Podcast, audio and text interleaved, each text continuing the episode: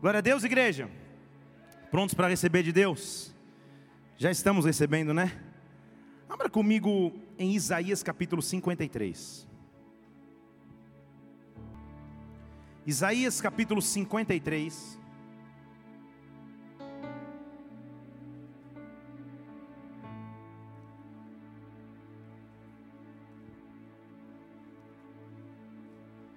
Eu vou ler o versículo 2, a partir do 2. Diz assim: Pode abaixar meu retorno um pouquinho, Tiago, por favor, obrigado. Foi crescendo como um renovo perante ele, como raiz que sai de uma terra seca, não tinha formosura nem beleza.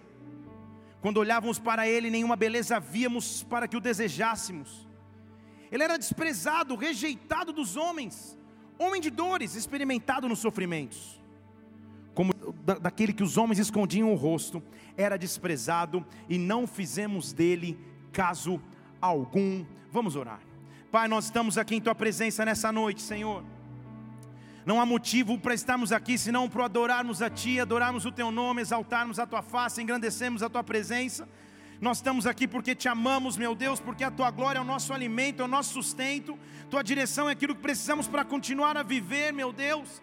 E aqui nessa atmosfera de, essa atmosfera de intimidade contigo, sentindo o teu sobrenatural neste local, nós queremos continuar assim, Senhor sentindo a tua glória nesta noite, neste lugar, pedindo que o Senhor venha e nos visite de forma sobrenatural, que a tua presença nos invada, pedindo que a tua glória nos abrace, pedindo que teu Espírito Santo tenha total liberdade em nosso meio. Dá ordem aos teus anjos ao nosso respeito agora, Pai.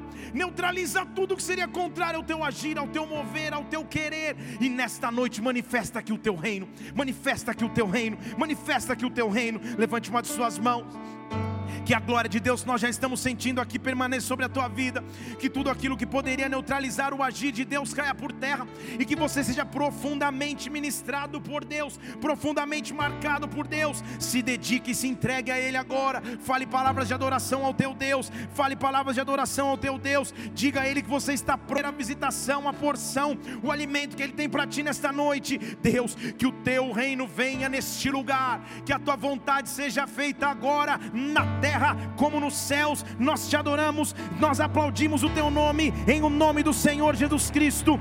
Amém. E amém. Aplauda o Senhor, aleluia. Oh, aleluia. Irmãos, nós temos aqui na igreja um diácono abençoado, líder do ministério dos atalaias. Cadê ele? Alexandre, isso, faz um sinal assim, ó, para todo mundo. Sai do, sai, sai do esconderijo, sai da caverna. Isso. O Alexandre também é personal. Um personal, se você precisa aí dar um upgrade. E o Alexandre nos treina. Treina a minha pastora. Eu não sei quanto aos outros personagens que você deve conhecer, mas o Alexandre, ele tem um código comigo que eu já vi que não funciona. Porque tem dias que ele deve vir no culto, receber de Deus, ou receber muito, ou não gostar de nada, porque ele nos, ele nos faz sofrer na, na, segunda de manhã, ou na terça. Leva bola pesada para carregar, corda para bater, uns negócios abençoados e malucos. O fato é que depois do treino, um dia depois, você praticamente não consegue escovar o dente sozinho. De dor, então não dói a sobrancelha. E como aquele que espera por misericórdia, você chega no treino e a primeira frase que eu falo para ele é: Poxa, Alexandre, estou todo dolorido. Em outras palavras, pega leve só hoje, cara, me ajuda. E ele dá esse sorrisinho dele, isso. Faz assim como se tivesse compreendido. E aplica o treino mais pesado da história. Foi como se eu dissesse: as minhas dores estão pedindo mais. Quem tem um treinador assim?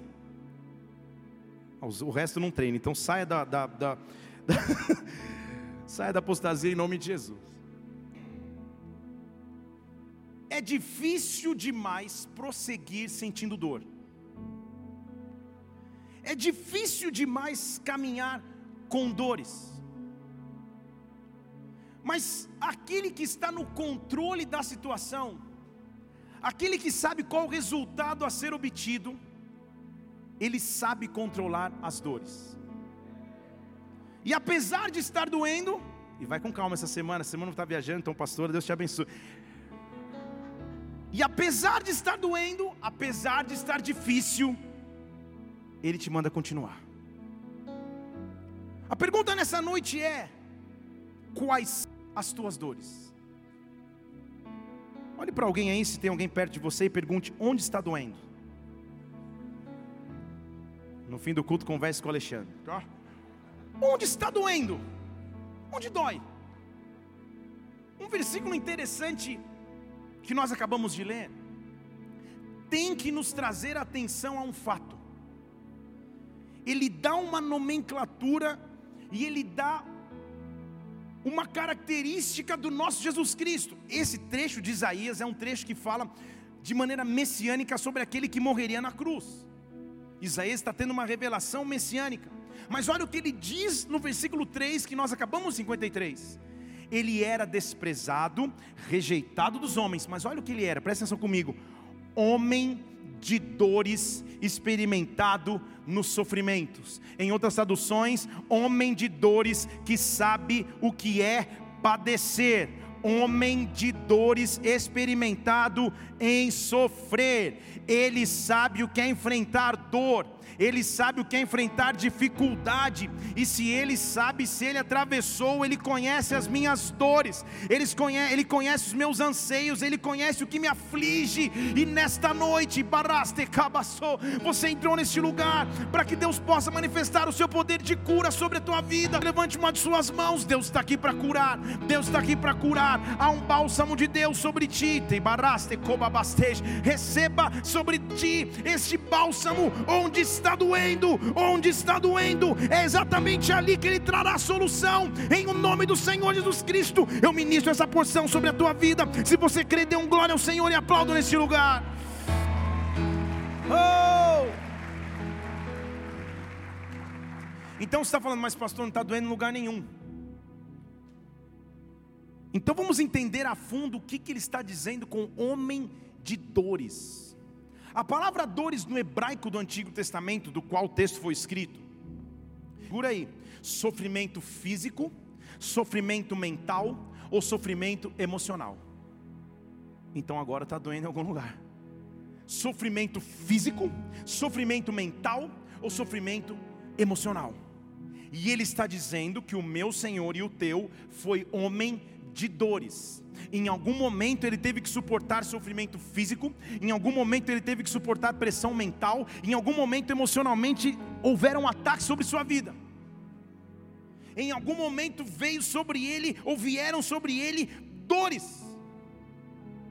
A pergunta então é: quais são os sofrimentos no físico?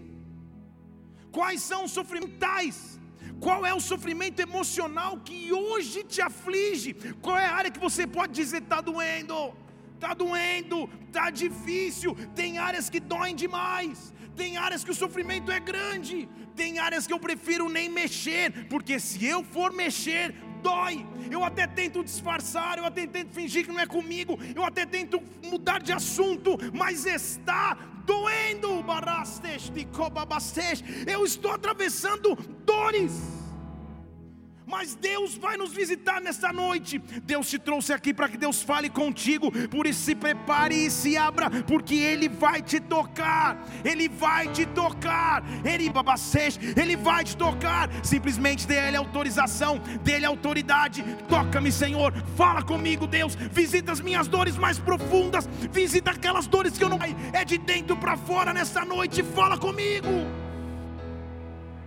Dor tem uma intenção. A primeira intenção da dor é trazer paralisia. Quando você sofre dores, esse é um fator que limita, que paralisa, já não é mais a mesma mobilidade. Eu me lembro uma vez, em São Paulo ainda, eu jogava tênis, continuo jogando aqui, mas jogava tênis lá em São Paulo. Palmeiras, treinava no Palmeiras, que era perto de onde a gente morava, perto da igreja sede. E no final de uma aula, tem um golpe no tênis que é slice, que o cara meio que fica fatiando a bola, e tinha um senhorzinho lá abençoado que ele só fazia isso. E o horário que eu conseguia jogar, devido aos horários da igreja, era o horário dos aposentados. E eu lá de manhã, né? Porque da, do meio da manhã para fim da duas da manhã, uma da manhã, Mariana que o diga, não para a agenda. Então de manhã cedo eu ia lá jogar com os aposentados, os senhorzinhos do Palmeiras, italianos. E eu jogava dupla com eles. Era um exercício de paciência, fé e esperança. Uma vez eu jogava, mudando o assunto, bola, uma senhorinha, um outro cara do outro lado, e pá, pá, a gente jogando, jogando, e várias bolas minhas iam dentro, e a mulher, fora, e eu. Essa tia, tia não, essa, essa senhora está te, te tirando. Pá, pá. Quando acabou o jogo, ela falou: Você é pastor, né? Eu falei: Sou. Ora por mim, eu vou operar catarata amanhã. Eu falei: Você avisa agora? Não Esses eram os meus parceiros. Cada dia que fulano de tal faltava, tinha uma placa lá, missa de sétimo dia. Então, é... esse era o nível de jogadores que eu aprendi. Mas o fato é que tinha um senhorzinho lá que era bom, ele, ele só fazia slice na bola. E ele jogou uma bola baixa no final do treino. E eu fui deslizar no saibro assim. E meu pé ficou preso na fita. Parece que tem um barulho assim. Parei. Olhei para o pé. Quente. Um calafrio assim. Continuei jogando. Tentei sacar e já não conseguia mais pisar. Não sabia, mas havia rompido os ligamentos do tornozelo. Ainda joguei mais um pouco, perdi, como de costume, mas os dias que se seguiram foram terríveis. No dia seguinte eu tinha que traduzir o Kevin, que vocês conhecem, na igreja. E numa cadeira de rodas, com botinha, com dor. Oh, fui falar, Kevin, não dá, não consigo. Está doendo. E, e, o Kevin, com aquele jeito gentil que vocês conhecem, falou assim: calma aí, o tornozelo ou o cérebro? Está funcionando o cérebro? Vamos para traduzir. Esse foi o consolo que ele me deu e assim eu fui. Na cadeira de rodas, com dores. Há momentos em que a dor tenta nos paralisar, mas é impossível parar. Há momentos em que você tem que levantar para o trabalho, tem que continuar a vida, tem que continuar coexistindo, mesmo em meio a dores, mesmo em meio a lutas, mesmo em meio a sofrimentos, é impossível parar. É impossível se limitar. A tendência da dor é me trazer desânimo. A tendência da dor é fazer com que eu fique no canto, esquecido, jogado, mas Deus quer nos dar força. A dor, Ele é um homem de dores, Ele sabe o que é padecer, Ele sabe o que é sofrimento, Ele é experimentado em dores, e o especialista em dores está aqui nessa noite. Ele conhece tua dor mais profunda, Ele conhece teu sofrimento mais profundo, Ele conhece. Prossiga. João 16, 33, você conhece, não precisava nem ler. João 16, 33 diz assim: No mundo vocês vão ter tribulações, mas tenham bom ânimo, eu venci o mundo. Tribulação é a palavra grega tríplices, que não significa nada se você não souber o que realmente já significa. Tribulação significa angústia, opressão, desespero, aflição. Então é como se ele estivesse dizendo: No mundo tereis dilemas, mas tem de bom ânimo.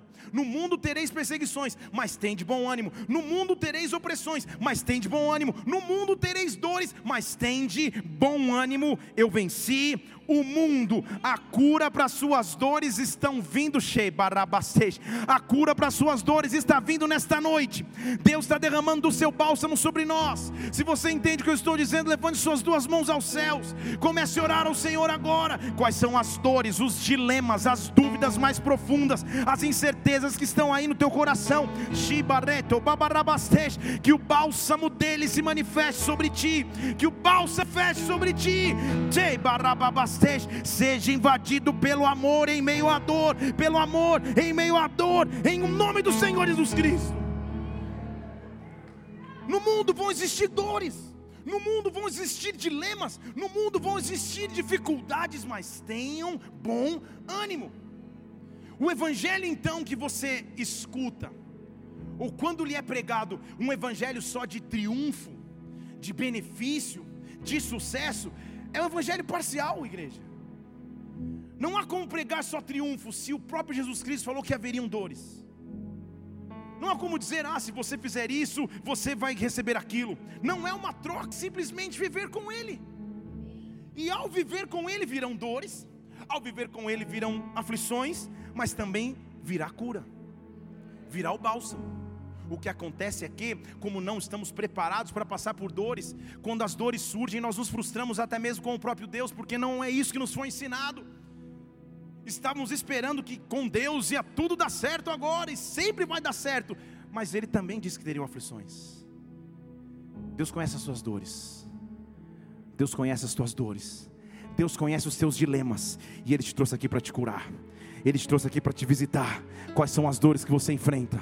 Eu quero falar de algumas dores. São 92. Porque meu voo amanhã sai seis e meia da manhã. Deus abençoe quem marcou esse voo.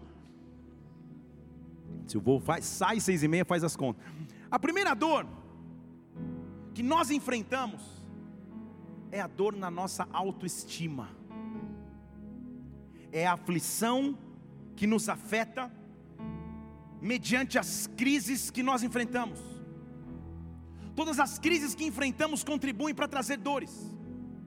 Crises existenciais, crises pessoais, crises financeiras, crises matrimoniais, crises profissionais afetam diretamente a nossa estima, o conceito que nós temos ao nosso próprio respeito fica afetado em dores em meio às crises.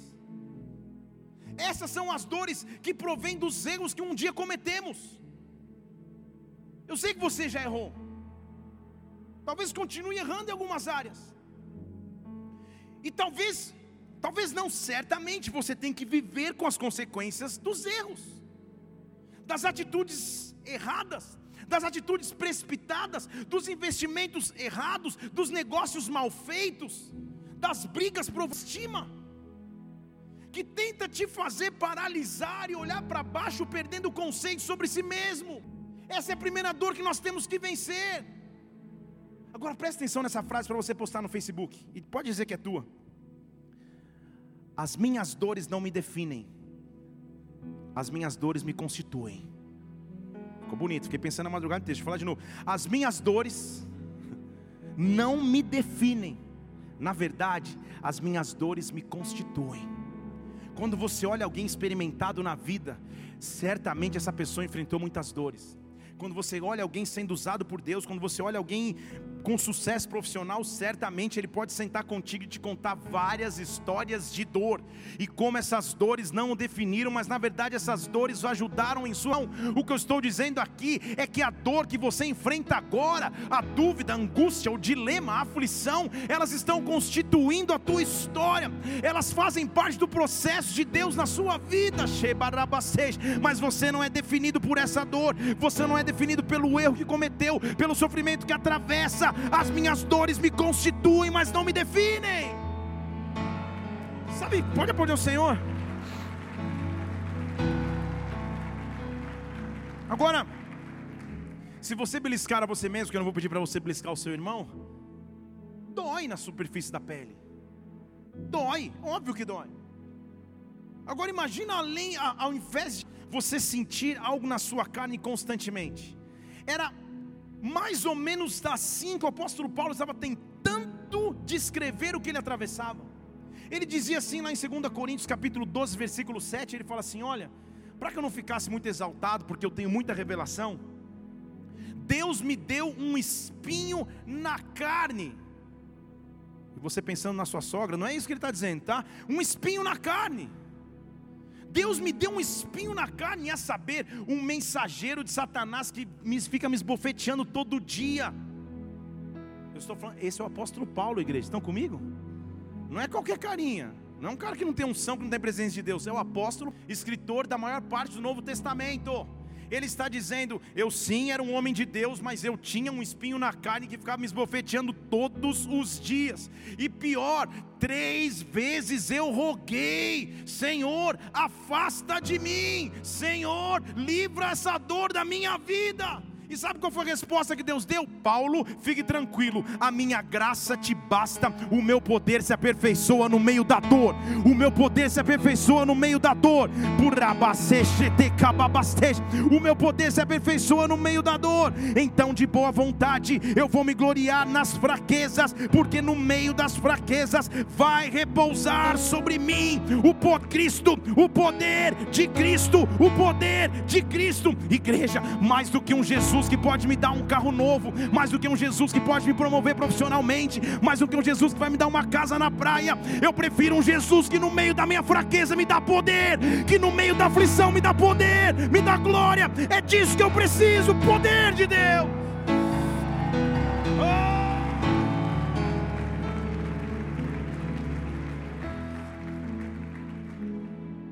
Sabe, é, essa é uma técnica usada por, por, pelo próprio Deus para, tipo, vamos desviar o assunto. Paulo, ah, Senhor, o espinho na carne está sofrendo. Deus fala, faz o seguinte: a minha graça te basta. Ele não responde sobre o espinho. A minha graça te basta. O meu poder vai se aperfeiçoar. É no meio da dor que você vai ser constituído. A minha graça te basta. Vai repousar a glória de Deus sobre você. Então Paulo entende, versículo 10, ele fala: Então agora eu entendo. Eu sinto prazer nas fraquezas, eu sinto prazer nas injúrias, eu sinto prazer nas necessidades. Versículo 10, 2 Coríntios 12. Eu sinto prazer nas fraquezas, eu sinto prazer nas injúrias, eu sinto prazer nas necessidades, eu sinto prazer nas perseguições, nas angústias, por amor de Cristo. Eu entendi, Paulo está dizendo: quando eu estou fraco, então é que eu sou forte. Quando eu estou fraco, então é que eu sou forte. A minha dor dor nunca mais me paralisa, minhas aflições nunca mais me paralisam. Está doendo, eu prossigo, está difícil, eu essa dor não me paralisa mais, prossiga. Era o que Paulo estava dizendo. Tem um espinho na minha carne, está difícil, mas eu prossigo. Dor na estima, dor no conceito a teu próprio respeito. Essa dor gera uma dor na identidade. Sabe uma fase da tua vida que você fica perdido? Você não sabe direito para onde vai, o que vai ser da sua vida, onde você se encaixa, se é aqui, se é ali. Nesta dor da identidade se manifesta a dor da espera. E como é difícil. Só isso daria outra pregação, um livro, uma série de pregações. Como é difícil esperar. Esperar dói. Esperar dói. Mas eu sinto a glória de Deus te visitando no momento da tua espera. No momento da tua espera, a glória de Deus vai visitar. No momento da tua espera, a glória de Deus vai se manifestar. No momento da tua espera, a presença de Deus vai vir. Essa dor de identidade, Senhor, para onde eu vou? O que, eu faço, meu Deus? Como eu me encaixo? Está difícil esperar a tua intervenção. Está tá difícil esperar a tua solução. Está doendo demais. Está doendo demais. Deus vai te visitar com direção. Deus está te visitando com bálsamo nessa noite. Espere nele. Espere nele. Espere nele, confie nele. O salmista falava no Salmo 25:3, Senhor, não seja envergonhado nenhum daqueles que em ti esperam. Senhor, que eu não seja envergonhado, que envergonhado seja os que sem causa procedem de maneira traiçoeira ou seja, envergonhe os precipitados e honra aqueles que esperam. Senhor, me faz saber os teus caminhos. Senhor, me ensina as tuas veredas. Guia-me na tua verdade. Ensina-me, pois tu és o Deus da minha salvação. Por ti espero o dia todo, lembra-te sem paixão e da tua benignidade, porque elas são eternas. Lembra-te, Senhor, da tua compaixão e da tua bondade, porque elas são eternas. É o clamor do salmista. Ele vai na presença de Deus e fala assim: Senhor, não lembra dos pecados da minha mocidade, Pai, nem das minhas transgressões, mas segundo a tua misericórdia, lembra-te de mim pela tua bondade, ó Senhor, lembra-te de mim, ensina-me as tuas veredas ensina-me os teus caminhos, traz a direção que acaba com a dor da espera. Que venha sobre ti isso, que a glória de Deus venha sobre ti que você comece a entender o tempo da Deus. Deus está te visitando na espera. O ser humano não sabe esperar. Nós somos a geração da não espera. Do macarrão em três minutos, da pipoca em três e quinze do e-mail que você clica enviar e a pessoa recebe na China. Nós somos a geração que não espera. Você vai num, num local, num prédio, já falei isso aqui, e tem lá um elevador, já está chamado. Alguém já chamou. Tem três pessoas esperando, chega o terceiro e chama mais três vezes. O mesmo botão que já está apertado. Eu acho que ele pensa que tem um sensor que fala: ah, no térreo estão precisando muito, vou apertar mais vezes. Aí o cara aperta. Na terceira vez ele já não espera mais, já esmurra a porta. Passo. Porque nós não estamos condicionados à espera. Lá em São Paulo tem estação do metrô Sé. E seis horas da tarde é uma benção. Mas deve ter, das mil pessoas que ficam na plataforma esperando, 999 não deve estar informada que a cada 26 segundos vem um trem. Porque quando chega um, parece que é o último da década. Porque é um desespero. Uma cotovela a outra, já não tem senhora, já não tem criança, já não tem mulher, já sai tudo, todo mundo atropelando. 26 segundos, já contei, 26 segundos depois vem outro. Vazio. Nós não sabemos esperar. A dor da espera te consumindo. Mas Deus está mandando te dizer que você não vai ser envergonhado, que você não vai ser envergonhado no meio da tua espera. Muitas vezes você é envergonhada, no meio da tua espera, muitas vezes você é humilhada. Quando as pessoas vêm à tua espera,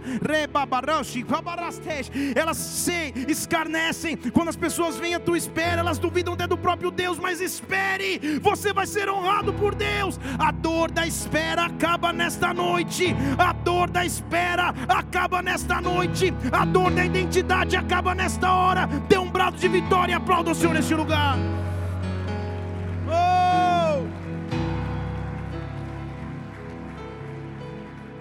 Pior do que a dor da espera é a dor da incerteza. É quando você tem decisões a tomar e não sabe o que fazer.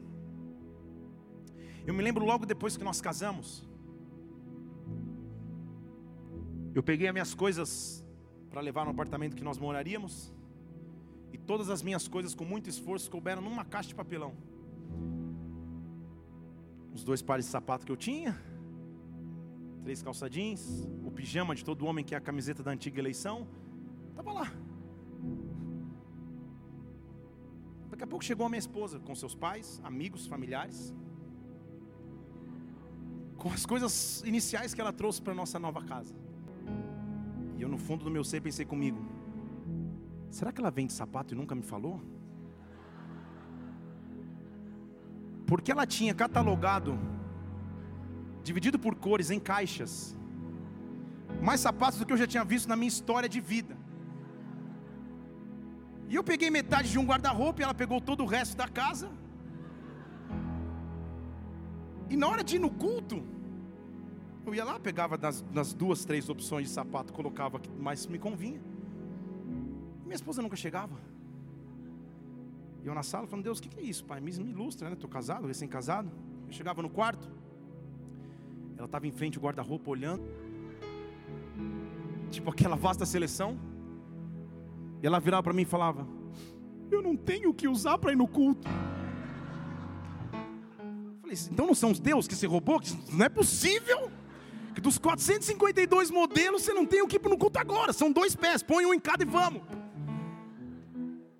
É difícil demais. Teve uma mulher que levou uma cotovelada aí da esposa. Eu sei, eu sei tua dor, meu irmão. Vai na fé. Fica tranquilo. É difícil demais ter incertezas. Está diante de situações que você não sabe o que fazer. Decisões que envolvem o teu futuro mudanças que envolvem de vida. Quando a incerteza e a dor da incerteza se manifesta, um peso vem sobre ti.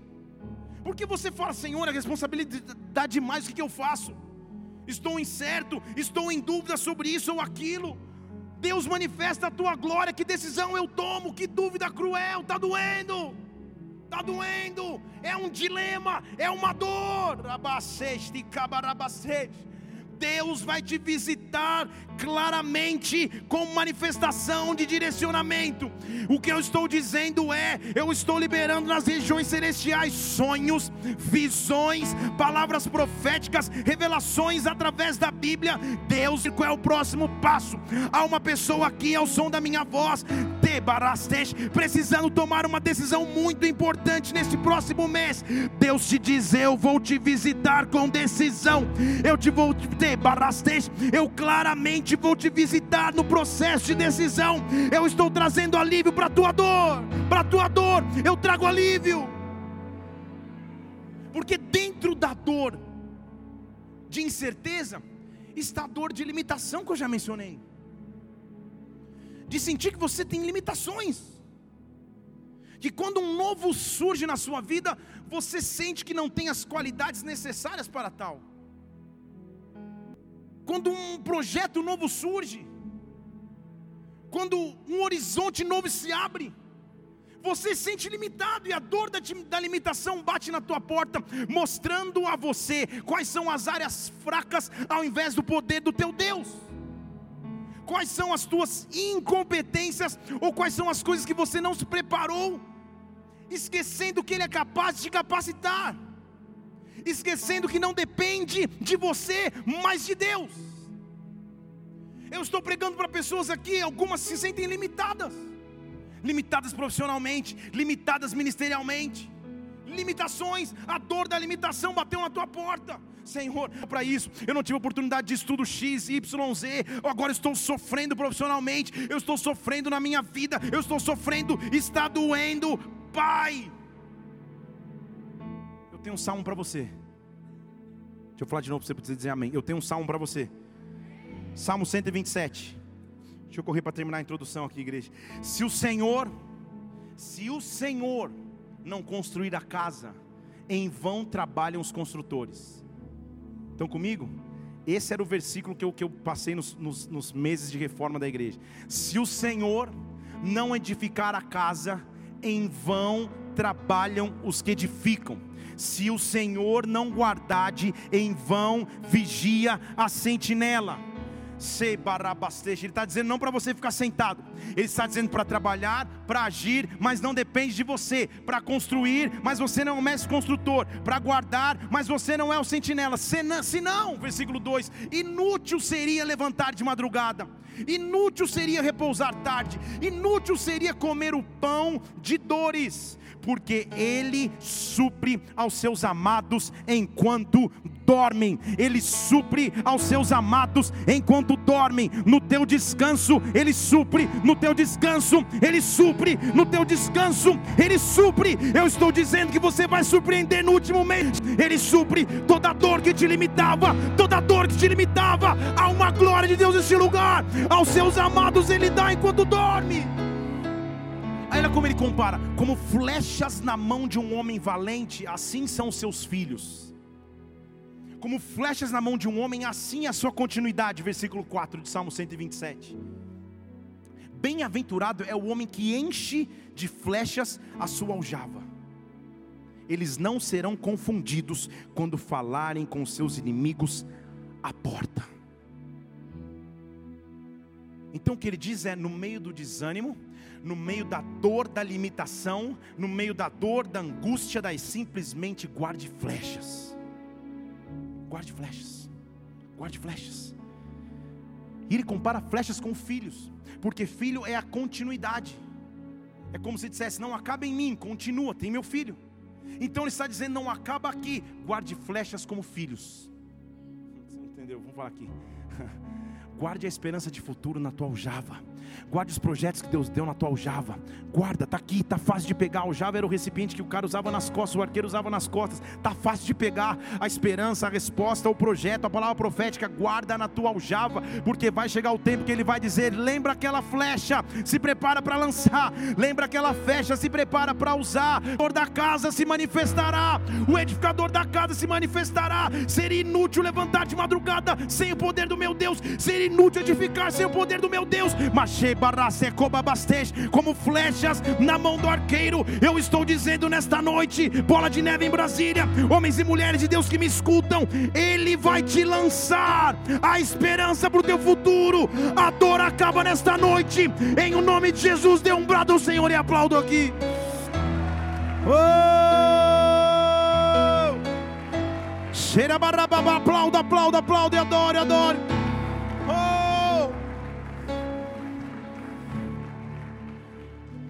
Tudo que a dor igreja, na verdade ela faz com um objetivo.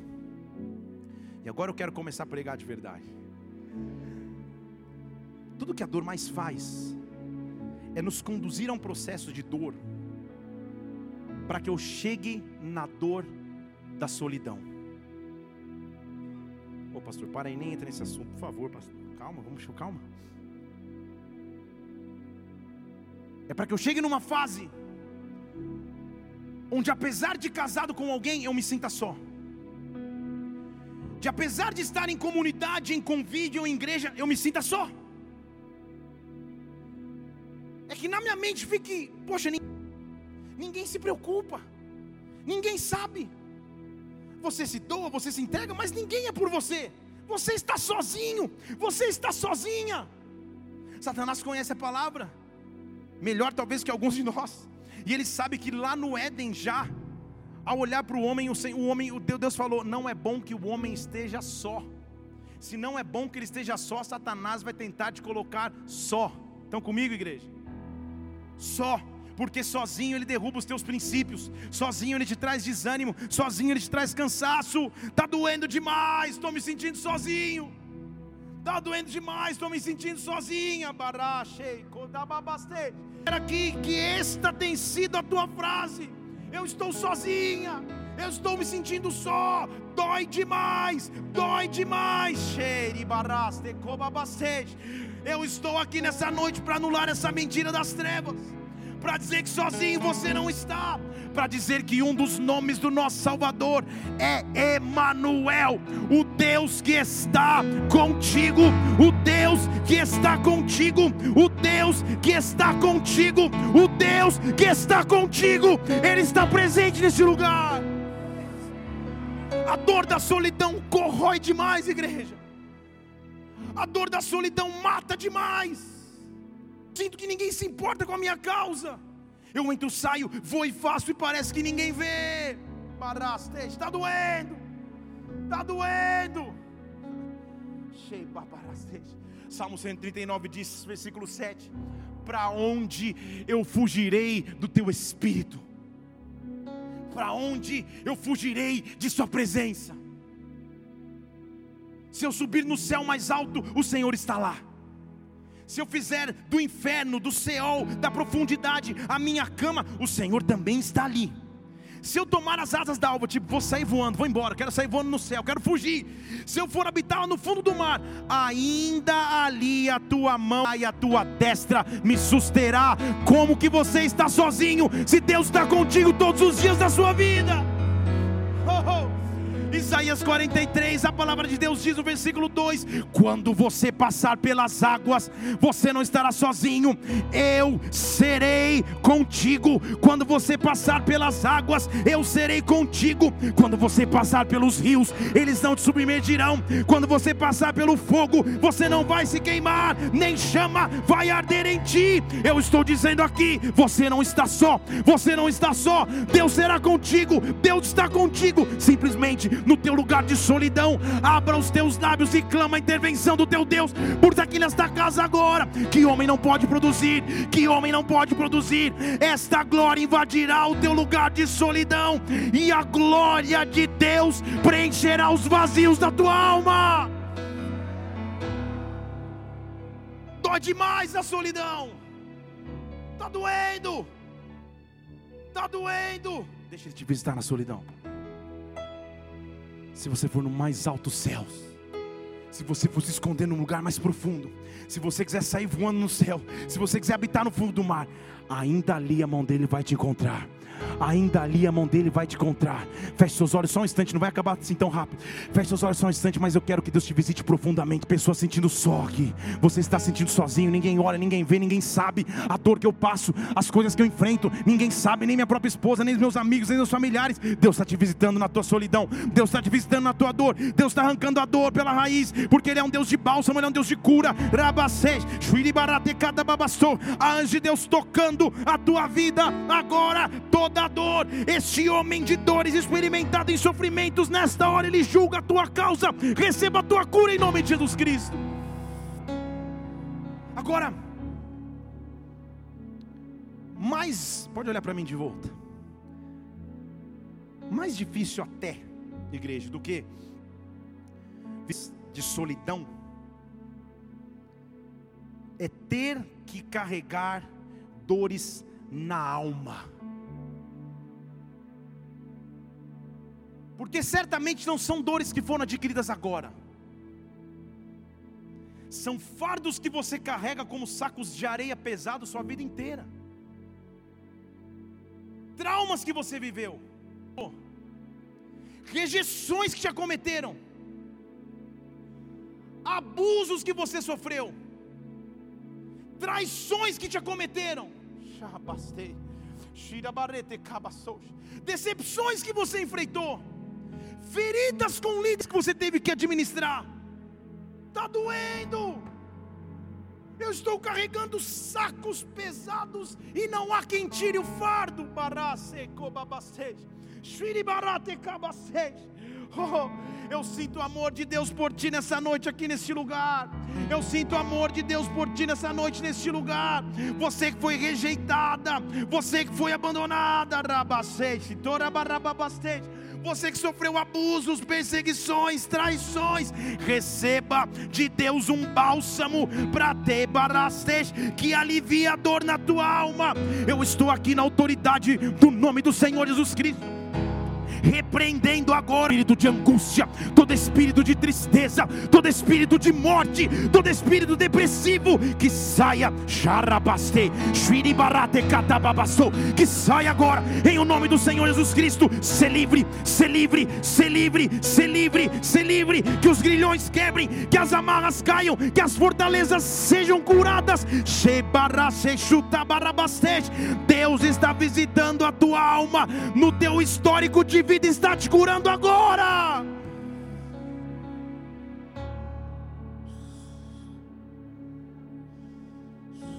Estou tentando continuar aqui, igreja. Feche seus olhos. Há um bálsamo aqui nesse lugar. Há um bálsamo, há um bálsamo aqui nesse lugar. Há uma dor na tua alma que que você carrega tantos anos. Oh meu Deus, oh barate Deus está arrancando da tua alma a memória do abuso que você sofreu. Escute, porque Deus está falando contigo aqui. Deus está arrancando da tua alma a memória do abuso que você sofreu. A dor na tua alma está indo embora agora. O peso que você carregava está saindo agora. Deus está dizendo: não foi culpa tua. Todo espírito de vergonha, culpa que te acompanhava nesta hora, eu repreendo. Ora, em o nome do Senhor. Jesus Cristo. Seja livre, seja livre, seja livre, seja livre, seja livre. Dê um brado ao Senhor e aplaudo, adore.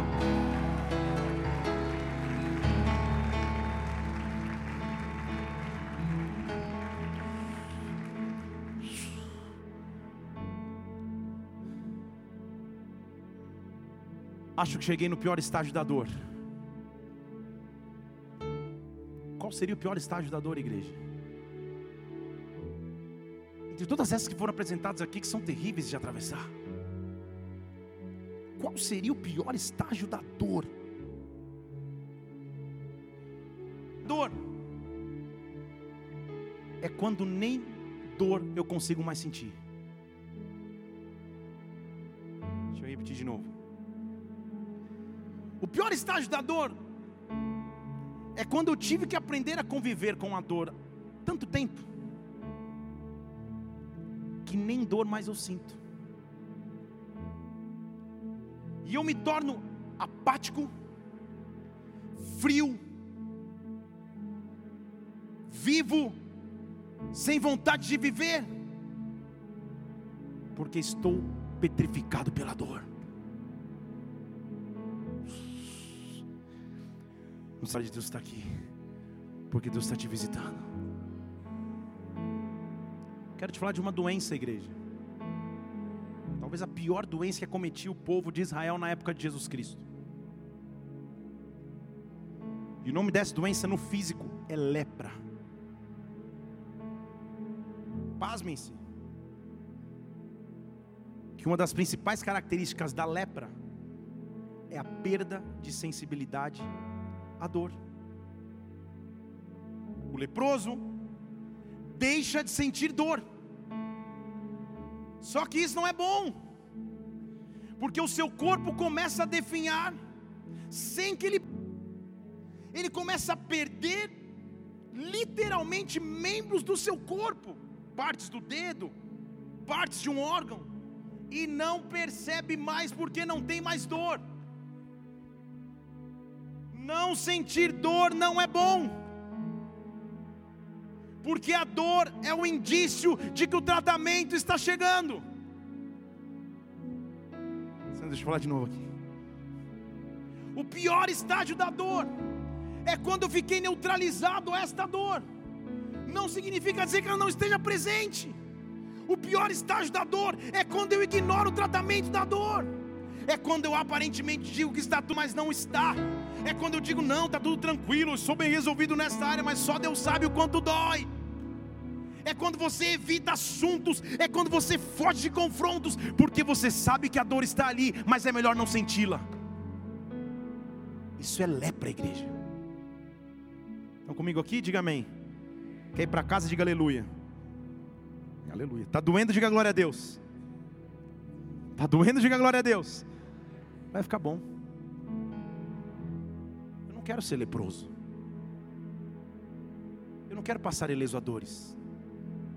Pelo contrário, eu quero que as dores me mostram onde eu tenho que tratar. Dói o meu pé, eu vou buscar tratamento para o meu pé. Agora, se eu não tenho sensibilidade no pé e continuo fazendo com o pé qualquer coisa que eu sempre fazia, eu vou prejudicar no meu próprio pé. Estão aqui ou não? Lepra, na Bíblia, é figuração de pecado, de vida distante de Deus. Lepra fisicamente é não sentir mais dor. Então Deus está vindo aqui nesta noite para te curar da apatia que a dor te causou. Porque a dor tem um objetivo só e final. O checkmate da dor é de trazer frieza em relação ao próprio Deus você não consegue mais sentir a glória de Deus, não consegue mais sentir a presença de Deus. Na verdade, você se frustra até com o próprio Deus, você se ira até com o próprio Deus, porque essa dor não vai embora. Ele não quer que você fique em lepra. Na lepra, como o povo não sabia o que fazer e era algo que contagiava os outros. Quando o leproso aparecia no arraial, ele era colocado à margem de todos, ou para morrer lá com lepra, ou para de alguma forma voltar curado. Sabe como esse local era chamado no Antigo Testamento? Estão comigo aqui? O leproso era tirado do arraial e era colocado num local para morrer ou para por milagre. Sabe como esse local era chamado no Antigo Testamento, igreja? Vale da sombra da morte. Será que você não conhece um salmo que diz: Ainda que eu ande, ainda que eu ande no vale da sombra da morte, o Senhor está comigo. Senhor, ainda que a sociedade tenha me colocado no vale da sombra da morte, ainda que as minhas dores tenham me colocado à margem da sociedade, ainda que as minhas dores tenham me recriminado na minha própria família, ainda que eu tenha sido julgado por todos e por tudo, ainda que eu esteja como leproso, sem esperança, no vale da sombra da morte, o comigo, a tua vara e o teu cajado me consolam. O Senhor está me visitando em meio às minhas dores. O Senhor está me visitando em meio à minha angústia. O Senhor está me visitando em meio ao meu sofrimento. Deixe Ele te curar. Deixe Ele te restaurar. Então, igreja, todo mundo tinha medo de leproso. Leproso e lepra causava medo, que eu não quero ser o próximo a pegar. Toma o álcool gel aí, vai lá para o Vale da Sombra da Morte, vai você embora com a tua lepra. Só que isso muda quando Jesus aparece. Ele não quer que eu fique com lepra, apático, frio, em meio às dores. Marcos capítulo 1, versículo 39. Jesus cumpria sua rotina. Eles vão pôr na tela ali. Ele pregava nas sinagogas, expulsava demônios, tipo, dia normal, tranquilo. Acordava de manhã, expulsava um demônio, volta lá. Pregava, volta no 39, por favor, Eri. Expulsava demônios, fazia de tudo. De repente o dia dele muda por um detalhe. Versículo 40: Veio a ele um leproso, e de joelhos rogava, dizendo: Senhor, se o Senhor quiser, me limpa. Se o Senhor quiser, me cura da lepra. Quem foi a quem, igreja? Vocês estão comigo aqui ou não? Jesus foi até o leproso ou o leproso foi até Jesus? Deu o versículo ali. Quem veio a ele um leproso? Quem veio a ele? Ele estava rompendo com uma convenção da sociedade. Como leproso, ele tinha que ficar à margem do arraial. Como leproso ele não podia conviver, mas ele sabia que quem estava passando ali era o único capaz de devolver a ele a capacidade de sentir dor era o único capaz de devolver a ele a capacidade de viver. Então não importa o que diziam, não importa o que a lei fala, eu sei que eu tenho que ficar lá longe, eu sei que ninguém pode encostar em mim, eu sei que eu sou um perigo eminente de sociedade, mas Senhor, eu rompo com as convenções e eu invado a multidão. E eu grito no meio da multidão, Senhor, se o Senhor quiser, eu exponho a minha dor, eu para mas me cura, se o Senhor quiser, eu exponho os meus defeitos, eu exponho as minhas falhas, mas quebra a frieza e a apatia que a lepra me causou. Ao ver a autoridade, a coragem e a ousadia do leproso, Jesus age diferente de qualquer outro, porque ninguém encostava no leproso. Leproso era motivo de medo. Sabe o que Jesus faz no versículo 41? Jesus, tendo compaixão dele, estendeu a mão e o tocou. Ele fez isso na frente de uma multidão. Ninguém tocava leproso. Ninguém olhava. Jesus, no meio da multidão, estendeu a mão e o tocou. Sinto meu toque. E a única coisa que Jesus falou: Eu quero, porque o meu desejo é curar eu quero, porque o meu desejo é restaurar. Eu quero, seja limpo, seja limpo. E imediatamente desapareceu dele a lepra, e ele ficou limpo. Sinta o toque do Senhor sobre a tua vida nesta noite. Sinta o toque do Senhor sobre a tua vida nesta hora. Ele está aqui dizendo: Eu quero, seja limpo. Eu quero, seja limpo. Eu quero, seja limpo. O fim da lepra não são os fins das dores dores, mas pra, é para que eu volte a ter a sensibilidade para aquilo que Deus vai me tratar. Eu quero, fique limpo, em o nome do Senhor Jesus Cristo, ser tocado por Deus nas áreas mais profundas do teu ser. Com Ele não preciso fingir que está tudo bem. Na verdade, com Ele eu posso ser sincero. Em Mateus capítulo 9, versículo 12, ele falou assim: Olha, eu sou médico, e médico não precisa cuidar de quem está saudável médico precisa cuidar de quem está doente. Eu sou médico. Não precisa chegar para mim pagando de gatinho falando que você está bem. Eu sei as tuas falhas, eu sei as tuas dores. Vem com a tua enfermidade, porque eu sou médico. Eu quero te curar. Chegou a hora da minha dor ser tratada. Chegou a hora da minha dor ser curada.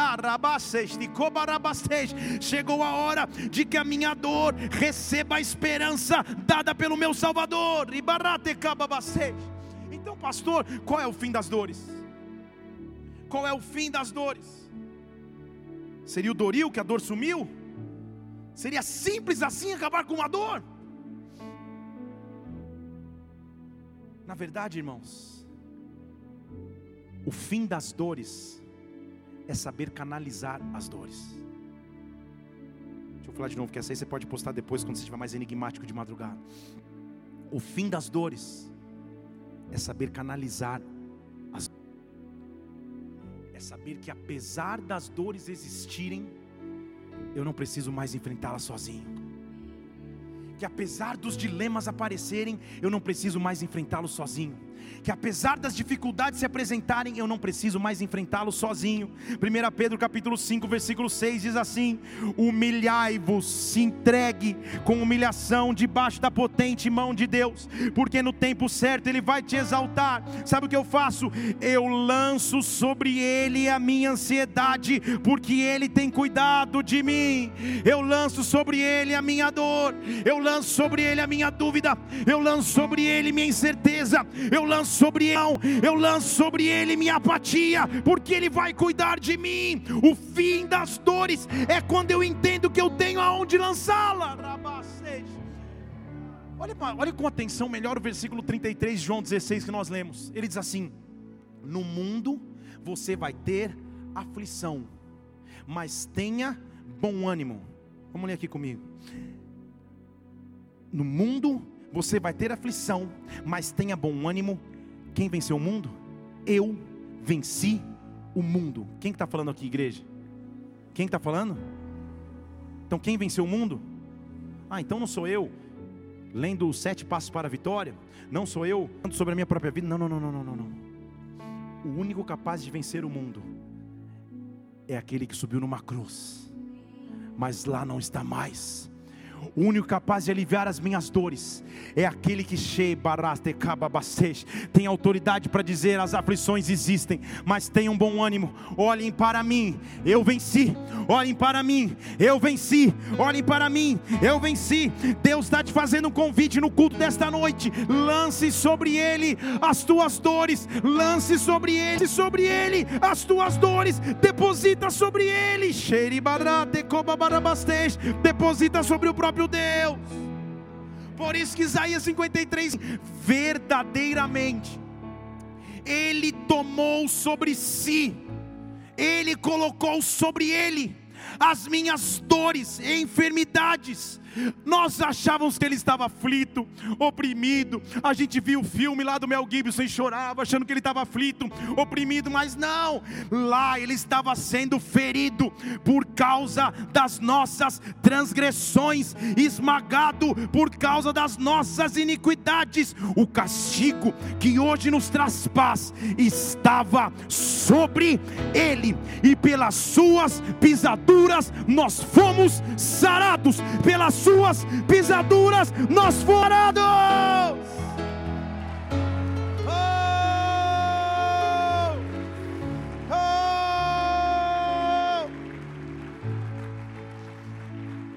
Igreja, tudo que a humanidade faz é buscar um local para aliviar suas dores. Algumas pessoas acham que pode aliviar suas dores num copo. Algumas pessoas acham que pode aliviar suas dores num produto que usam de madrugada. Algumas pessoas aliviam suas dores com um vício de pornografia na internet. Mas nós somos o povo que sabe o canal certo para depositar as dores, que sabe o canal certo para depositar suas dúvidas, que sabe o canal certo para depositar suas aflições. Deus está te convidando nessa noite. Lance sobre Ele as deixe que Ele cuide de você. Faça essa troca. Eu troco a dor pela glória. Eu troco a dor pela presença, eu troco a pressão, eu troco o dilema, eu troco a angústia pela glória de Deus, pela glória de Deus, pela glória de Deus. Oh! Ele é lindo, Ele é lindo. Tudo que Ele merece é glória, tudo que Ele merece é adoração. Ele é o meu canal de dores, porque a Bíblia já disse: Ele é homem de dores ele é experimentado em sofrimento, ele não tem medo da dor que eu enfrento, na verdade, ele tem a resposta para a dor que eu atravesso. Foi por isso que Miqueias, eu quero terminar aqui. Nem tente abrir Miqueias para a gente não atrasar o culto. Miqueias capítulo 4. Eles vão pôr na tela. E o profeta está perguntando: por que você está chorando tanto? Por que você faz grande pranto? Será que não há em ti rei? Será que acabou o teu conselheiro? De modo que só se apoderam de ti dores, como aquela que está em parto. E se você é mulher e já teve um bebê de forma natural, você sabe que nível de dor é. Eu não consigo nem imaginar, mas só de ver o que aconteceu quando a Isabela nasceu, aleluia. dores terríveis. Mas o profeta está perguntando: por que você está chorando tanto? Será que você esqueceu que não há rei? Será que acabou o teu conselho? Será que agora só há dores em ti como parto? Aí a gente faz um convite. E olha o convite do profeta. Versículo 10. Sofre dores. Ah, pastor, misericórdia. Sofre dores e trabalha, filha de Sião. Trabalha como aquela que está em parto porque agora você vai sair da cidade, você vai morar no campo e vai ficar na Babilônia. Babilônia, o original significa confusão pela mistura. Babilônia é o sistema mundano que nós somos obrigados a viver todos os dias, inteiro aqui 24 horas por dia, seria ótimo. Mas amanhã você vai sair para a Babilônia. E a Babilônia está cheia de dores. Ele diz: sofre, trabalha. Você vai estar tá lá no meio da Babilônia. Você vai estar tá ali, mas é ali na Babilônia que você será livrada. Está lendo aí comigo? Ali ele vai remir. Ali o Senhor vai remir da mão dos teus inimigos.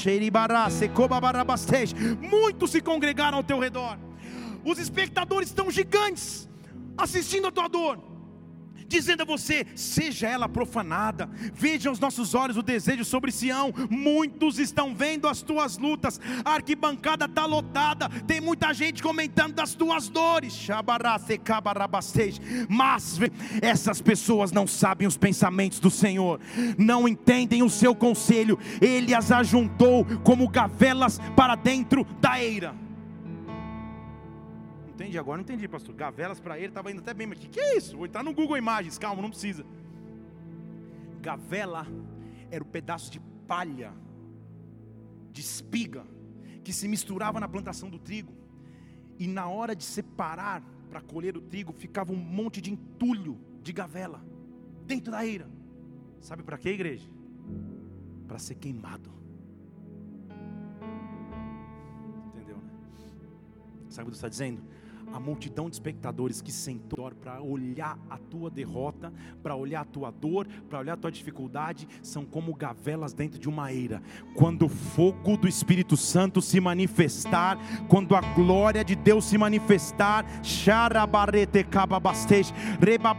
você vai seguir o que ele está dizendo, versículo 13. Olha só: levanta-te e debulha Debulha, que é isso? Sair socando todo mundo? Não.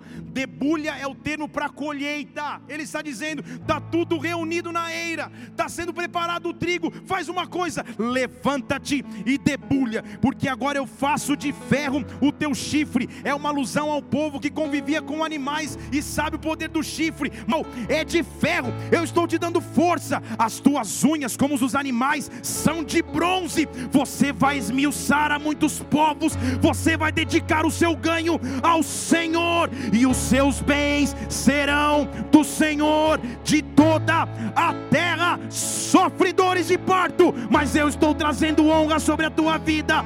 Ele é o Deus que acaba com as minhas dores. Dê um brado ao Senhor e aplaudo nessa noite. Oh! Oh!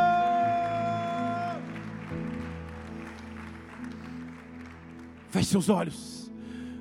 Onde está doendo? Onde está doendo?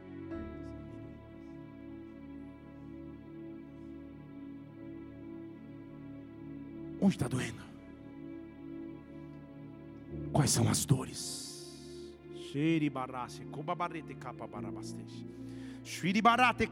Ele é o fim das tuas dores. Ele é o fim dos teus medos, Ele é o fim da tua desesperança, Ele é o fim dos teus dilemas, Ele é o fim do teu cansaço. O que você tem que fazer é chegar diante dEle, como aquele leproso chegou falando: Senhor, me dá capacidade de pelo menos sentir dor novamente, tira de mim apatia, tristeza, frieza, ausência do poder de reação, vem sobre mim e me visita. Está doendo, Deus, está doendo, está doendo está doendo, mas na adoração nesta noite, nesta casa, Deus está derramando um bálsamo sobre ti, um bálsamo de restauração sobre ti, um poder de cura, restauração está vindo sobre ti. Eu não sei quais são as dores que você enfrenta, eu não sei quais são os vazios na tua alma que você tem que enfrentar todos os dias, eu não sei qual peso você carregava até então. Mas uma coisa eu quero que você faça agora. Se isso é contigo, você vai ficar em pé no teu lugar, vai esquecer da pessoa que está à tua direita ou esquerda, vai levantar as tuas mãos e vai adorá-lo como você não adorava há muito tempo, e vai abrir os teus lábios e vai exaltar o nome do Senhor como você não fazia. Fique em pé no seu lugar, levante suas duas mãos, comece a adorá-lo, comece a adorá-lo, comece a adorá-lo. Oh! Lindo, lindo, lindo és perdoa, Jesus.